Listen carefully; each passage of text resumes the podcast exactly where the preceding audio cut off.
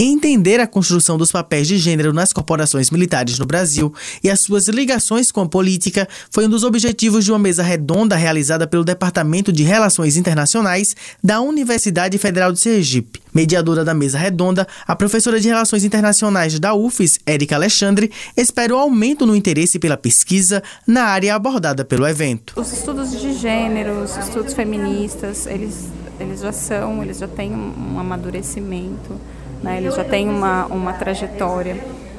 Mas é, quando eles se vinculam aos estudos de segurança internacional, né, a, ao lugar da, da mulher, ou, né, ou até mesmo, se a gente falar, como a professora falou, de uma forma mais transversal, o estudo do gênero mesmo dentro das, das forças coercitivas, é, são estudos ainda bastante exíguos no Brasil.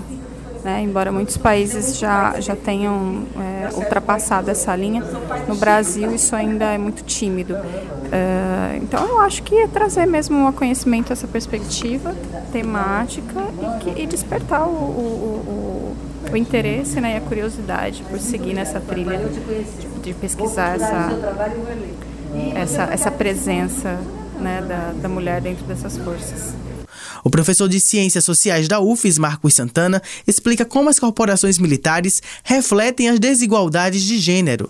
Bom, refletem não apenas em termos né, simbólicos, subjetivos, mas em termos objetivos também. Se a gente pensar não apenas em, com relação ao quantitativo, mas as possibilidades de trabalho, de ascensão, de mobilidade e de atuação mesmo no cotidiano dessas corporações.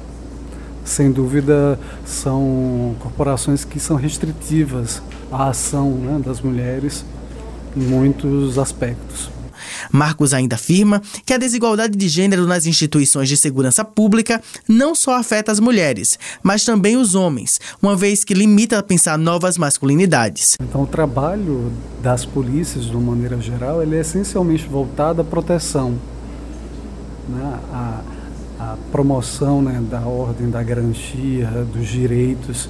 Se você restringe isso, colocando as mulheres numa posição de menoridade ou de restrição de direitos, ou ocupando uma função que não é reconhecida, você impede também que esse valor que é fundamental, a identidade policial, ele também seja vivenciado por homens e passe a ser um elemento é, fundamental para que o trabalho e as políticas em segurança se desenvolvam.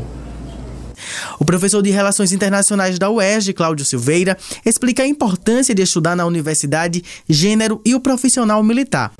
Primeiro que a universidade tem um nome, né? esse nome, universidade, deve estudar tudo que tem a ver com a condição humana. Né? E gênero, política, militares tem a ver com a condição humana.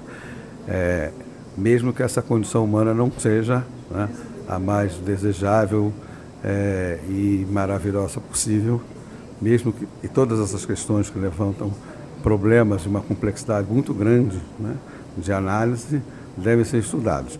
A professora de Relações Internacionais da Unesp, Suzelei Matias, afirma que as Forças Armadas no Brasil reproduzem a delimitação de gênero criada por uma visão tradicional de sociedade. As Forças Armadas, ela reproduz uma, uma, uma visão tradicional de sociedade onde homem e mulher, na qual, né, nessa sociedade, homem e mulher têm papéis muito delimitados. Então, é, é, justamente essa visão tradicional. Se pensar na sociedade brasileira do século XIX. Isso as Forças Armadas brasileiras. Eu não estou dizendo que todas as Forças Armadas são assim. Qual o impacto disso para a sociedade, dessa visão sobre si mesma das Forças Armadas? É que elas veem a sociedade assim. Então, como a sociedade não reproduz isso que elas, que elas acham que é o correto, como se existisse um correto, elas entendem a sociedade como um inimigo, né? como o disfuncional, vamos dizer assim. Não o inimigo que é muito forte, mas o disfuncional. Abel Vitor para a Rádio UFES FM.